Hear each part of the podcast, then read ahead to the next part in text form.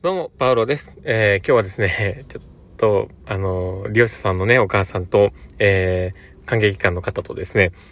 カンファレンスがありまして、えー、パウロも行ってきたわけですよ。で、まあいろんなね、話をして、えちょっとすごくエネルギーを使ったなとは思うんですけど、ね、でもその時にね、いろいろ話してくれてたお母さんが、なんか同じ方向へね、少し向いてくれてるような気もして、ああ、よかったなと思ったりして。で、なんかそういうね、ああいう会議とか、なんか、こう、カンファレンスみたいなものの中で、同じ方向へ向いている感覚があるっていうのはすごく気持ち的にね、なんか、なんか良かったなっていう安心感があったりね、なんか、うん、なんか次頑張っていこうっていう気持ちにね、やっぱ繋がりますよね。まあそんな感じで、えー、今日のね、放送を始めていきたいと思います。えー、パウロのマインドブックマーク。この番組は日々生活の中で思ったことや感じたことの中から聞いているあなたが生き生き楽しく人生を歩んでいけるエッセンスになるの情報を私が勝手に楽しみながらお届けしています。はい。ということで、えー、今日も収録を始めております。皆さんどうお過ごしでしょうか？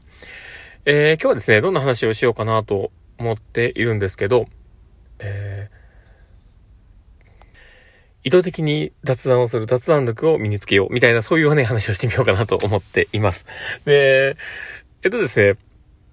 まあ、精神科のね、訪問看護って、やっぱり雑談をしに行ってるイメージが、ね、あの、どこかにあったり、まあ、管理をしてるイメージの方がね、もしかしたら、あ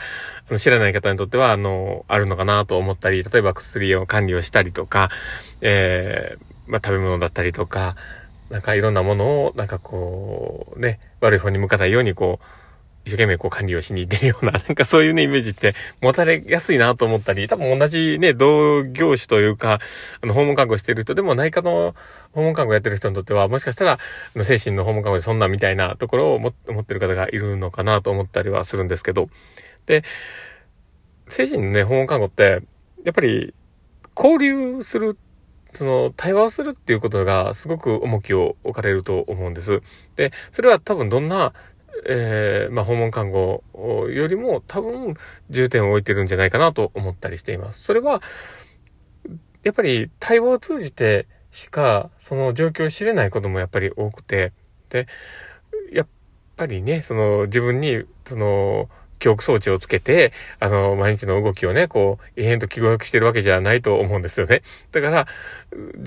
そのね、動きが手に取るようにわかるなんてことは、まあないわけですよ。で、そう思うと、じゃあどこから情報を取るのって、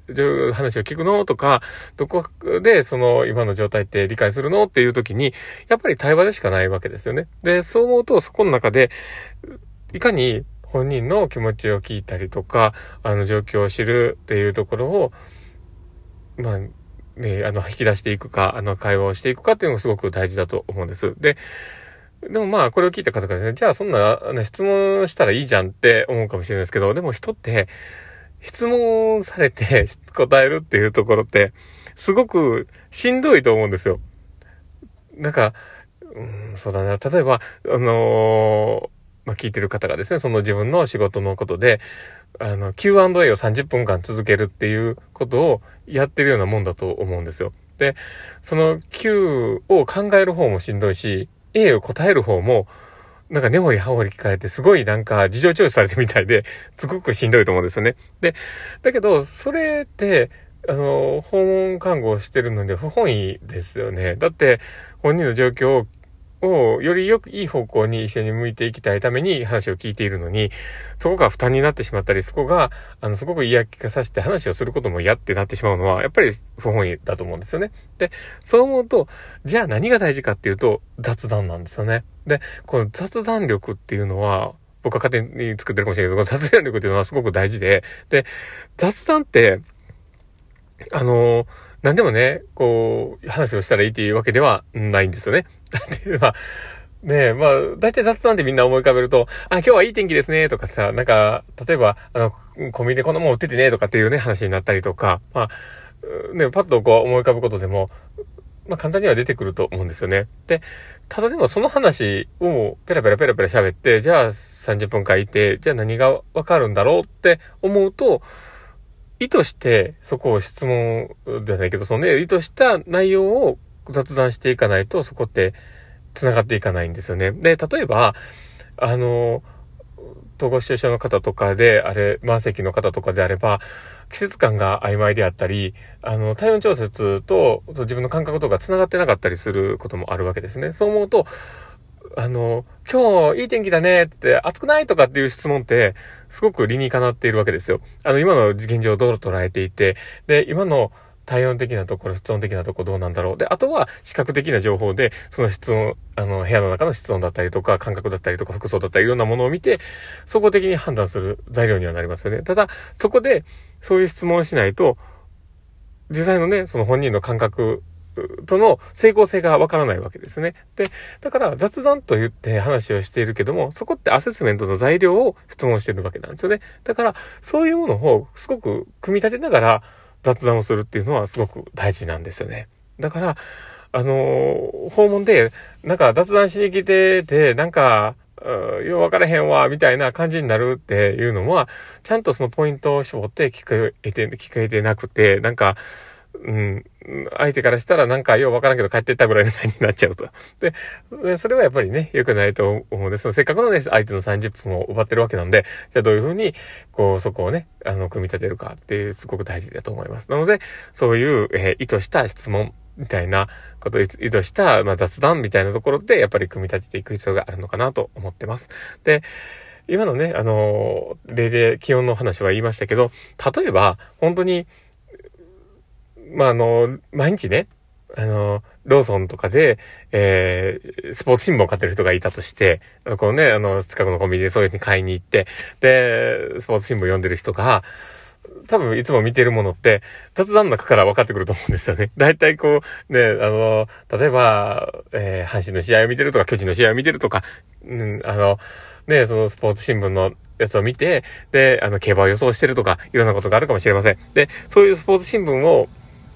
買っているその人を知って、その人が、そういうふうな、あのね、あの、楽しみを持っているとか、あの、情報収集をしているみたいなところを知らないと、その人の、